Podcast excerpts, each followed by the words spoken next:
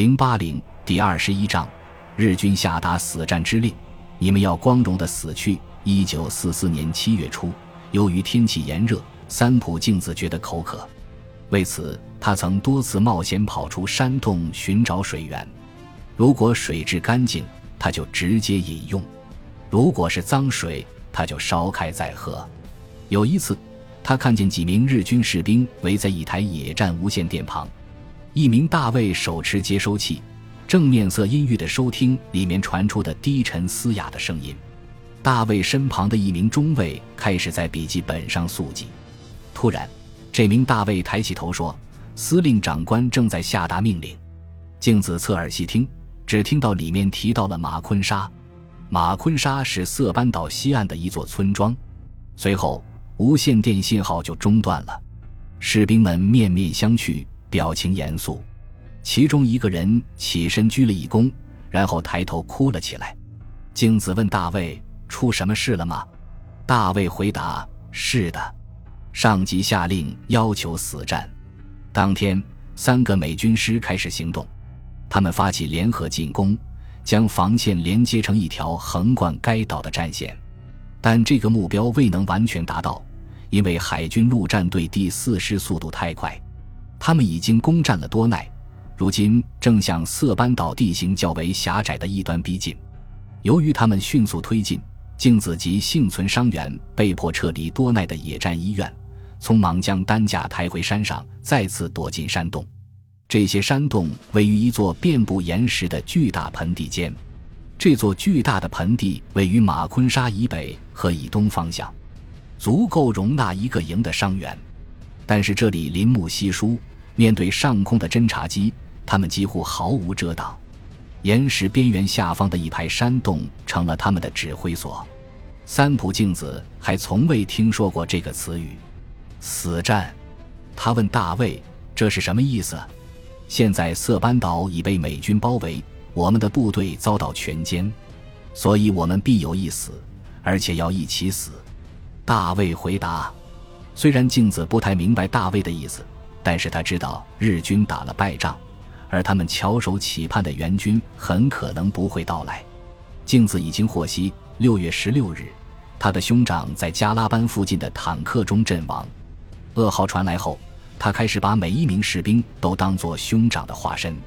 他暗下决心，只要自己还活着，就会拼尽全力救治这些伤员。马昆沙那边情况如何？他问。总部搬到了马昆沙。大卫说。镜子得知，日本海军的最高指挥部位于山间的某个岩洞中。令他奇怪的是，日军士兵竟然从塔波查峰险峻的高地迁往容易遭到攻击的海滨地带。当天下午，海军开展的轰炸异常猛烈。加拉班港口停泊着两艘美军巡洋舰。在占领该镇后，印第安纳波利斯号开始向郊区开火。路易斯维尔号利用侦察机进行校准，而后向距离较远的内陆和北部进行轰炸。打向大场容大卫的炮火很可能来自这艘巡洋舰，其中一枚炮弹险些击中三浦镜子。巨大的爆炸声摇撼着附近的山坡，碎石如雨点般的砸在镜子身上。当尘埃落定后，人们发现附近地上的四名医护兵被炸成了碎片。天黑后，镜子和其他人冒险来到山洞外取水。大卫没有再提起那道死亡令，但是从山洞的氛围看，似乎所有人都已知道此事。他们在山间找到一条小溪，映着月光，他可以看见自己在水中的倒影。他的面孔乌黑肮脏，镜子用手舀水将自己清理干净，仿佛从梦中醒来一样，又恢复了往日的自信。我相信，在面对美军的时候，只有我是最安全的。我觉得自己可以在他们中间自由穿行，因为我与那些士兵不同。镜子带着溪水返回山洞，开始给伤员喂水。他发现有人找到了这里储存的盒装饼干和罐装食品。此前他竟然没有发现这里藏有这么多食物。既然这里暂时食物充足，方才却没有让伤员们多吃一点。这让他十分愤怒。伤员们需要加强营养。其中一位老人断了一条腿，一名士兵被打掉了下颌，舌头露在外面，口水直流。还有一名伤兵由于腹部受伤，只能用一根绶带进行包扎。绶带上原本有家人的刺绣，现在却被鲜血浸透。镜子按照大卫的指示分发食物，每个病号分得一包饼干和一听鲑鱼罐头。随后，大卫指着三个红色的木箱让他打开。镜子发现木箱里装着手榴弹，他奉命为每名伤员分发一枚手榴弹。大卫站在一块突出的岩石上，要求大家注意听。山洞里鸦雀无声。他先思考了一会儿，然后大声说道：“按照上级命令，为了参与最后一次总攻，这座战地医院将迁往马昆沙。所有能够行走的士兵随我前往，但是出于同情。”我会留下那些不能行走的人。作为一名日军士兵，你们要光荣的死去。一开始，这道残酷的命令让镜子感到恐惧。年长的士兵们谈起了孩子，年轻一些的谈起了父母，但这类言论往往被视作缺乏男子汉气概。还有一些人在谈起家人时讲起粗话，甚至开起了玩笑。作为这里唯一一位女性。镜子发现自己的地位十分特殊，她随即意识到大卫的做法是正确的。他的确是一位了不起的指挥官。此时此刻，优柔寡断只会让人失去勇气，从而无法完成任务。大卫，我要留在这里。他说：“我要和我的伤员们同生共死。”大卫目光犀利地盯着镜子说：“在这所医院，你是陆军的一名志愿护士。”上级已经下达了总攻令，这里是军队。既然你还能行走，就必须和我们一起。这是命令。镜子只能留下伤员离开这里，因为只有无法行走的人才能留在这所战地医院。七月一日半夜，斋藤将军放弃了拉迪奥山南部的野战总部，撤往一座遍布岩石的山谷中藏身。这条山谷长达两英里。一直延伸到加拉班的东北角，现在他的指挥彻底涣散，对部下完全失去了控制。第一百三十六步兵联队被孤立在塔波查峰东坡，而第一百三十五步兵联队被美军的海军陆战队第二师赶下山头。随后，在海军陆战队第四师的压力下，该连队撤往色班岛东北塔洛佛佛附近的海滩。他们的撤退比斋藤预期的早了一天，这样一来，对负责把守海滩的部队来说，其朝向东侧的左翼便暴露在外，他们很有可能被彻底孤立。在新的指挥所，斋藤听到有人提议让守备部队进行最后一次冲锋，然后光荣战死。斋藤搁置了这项提议，下令让分散的部队在沿岸集结，然后在色班岛最狭窄的地方建立防线。你们必须将美军撕成碎片。斋藤的参谋设想，他们可以从塔拉潘以北直到塔洛佛佛沿岸重新建立一条防线。但是，这项任务所需的锄头和铁铲藏在其他地方，即便在夜间，他也不能冒险让手下前往。斋藤总部在色班岛遭到夹击，因此伤亡不断。七月三日，斋藤只好重新迁往另一处地点。即马昆沙正东的一座山谷，经过两个星期的轰炸和空袭，这里有大批士兵丧生，所以被称为“地狱谷”。我们觉得这个名字仿佛是一种不祥征兆。美军缴获的一份记录中写道：“海军陆战队第四师在横扫马格西尼湾后，转向北方，开始向色班岛中部的山峰发起强攻。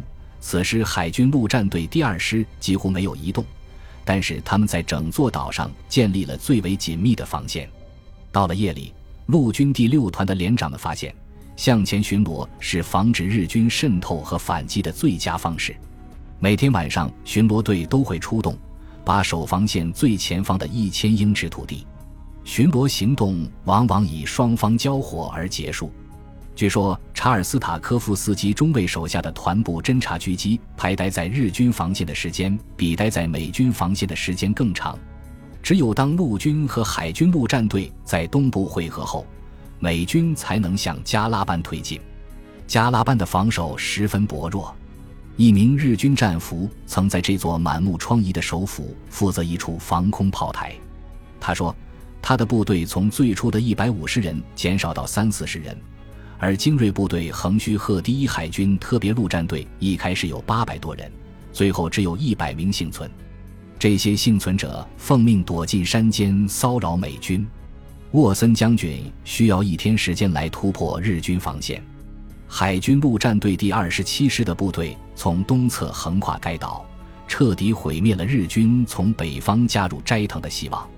七月四日凌晨一点三十分，一支中队大小的日军队伍闯入美军第一百六十五步兵团的指挥所，美国陆军立即向他们开火，日军伤亡惨重。二十六名阵亡者中包括第一百三十六步兵连队的小川雪松。美军从他的尸体上缴获了一份宝贵的地图，以及斋藤将军要求在马昆沙附近建立新据点的命令。美国海军急于利用加拉班港口运送补给和维修受损船只。问题在于，港口中的两座小岛上藏有日军狙击手。希尔将军的参谋问德雷珀考夫曼，他的水下爆破队是否能够解决这一问题。考夫曼尴尬地表示，他手下开过枪的人不超过三个。随后，海军陆战队的一个连接手了这项任务，并且清除了加拉班港口的炸弹残片。三浦镜子从高地俯瞰加拉班，发现在政府建立的码头上，大批美军涌出停泊在那里的船只，穿过这座城镇。我看不出他们是一支可怕的美军，我看着他们就像在看电影一样。码头附近停着一辆报废的坦克，如果这辆坦克属于他的哥哥，那他一定还在里面。镜子想起那些被他视作兄长的人，想起那些照料过的士兵，其中凡是有行动能力的人都集中在盆地附近的山谷中，在丛林的掩护下，他们当中许多人都已负伤，胳膊上打着吊带，拄着用林间树枝砍削而成的拐杖。镜子看到他们正在向前行进，月光反射在他们的头盔上，闪着些许微光。他走上前去向他们道别，他们也纷纷表示谢谢你，护士小姐。再见了，护士小姐。感谢你的悉心照料。镜子听到远处传来阵阵刺耳的爆裂声，有人悲哀地喊着什么人的名字，接着又是一阵阵低沉的爆炸声。这是手榴弹发出的响动，他立即朝着可怕的声音跑去，但是大卫将他拦住。这支来自多奈野战医院的队伍早已流离失所，现在正准备出发。他们将沿着山路穿过山坡上的甘蔗田，然后向西岸进发。镜子闭上双眼，尽量不去理会耳边传来的爆炸声。就这样，他和大部队一起向马昆沙出发。本集播放完毕，感谢您的收听，喜欢请订阅加关注，主页有更多精彩内容。